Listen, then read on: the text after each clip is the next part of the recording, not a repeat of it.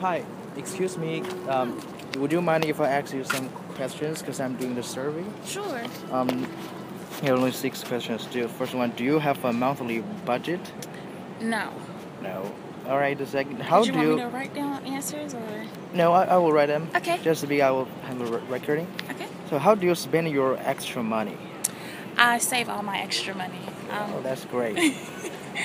All right. Uh, which method of spending do you prefer to use? Credit cards, debit cards, check, or cash?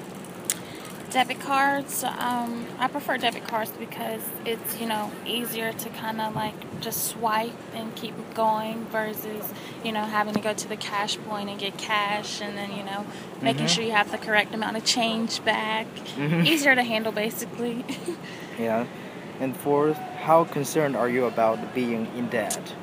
very concerned because I feel like you know being in debt it Mhm. kind of like holds you back from pursuing or being able to pursue other things like you know buying your house and So you your have to pay car. back, yeah right? you have to pay back so that's definitely a big concern hmm Sure.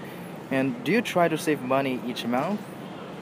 Yeah, I try to save money each month. What I do is um, I get my checks automatically deposited Mm-hmm. into my checking account, but I have it set up where I can get a certain amount deposited in my savings account, and I just try to save money.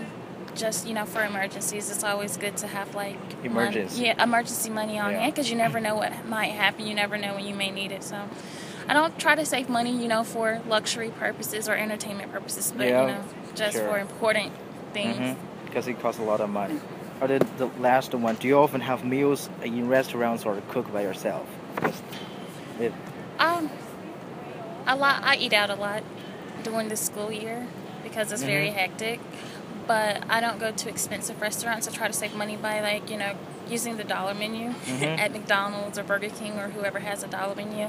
And then usually you know during the summer or over Christmas break, I just normally cook because I have the time. yeah, sure. All right, thank you Alright. very much. You're have a welcome. good day. Bye.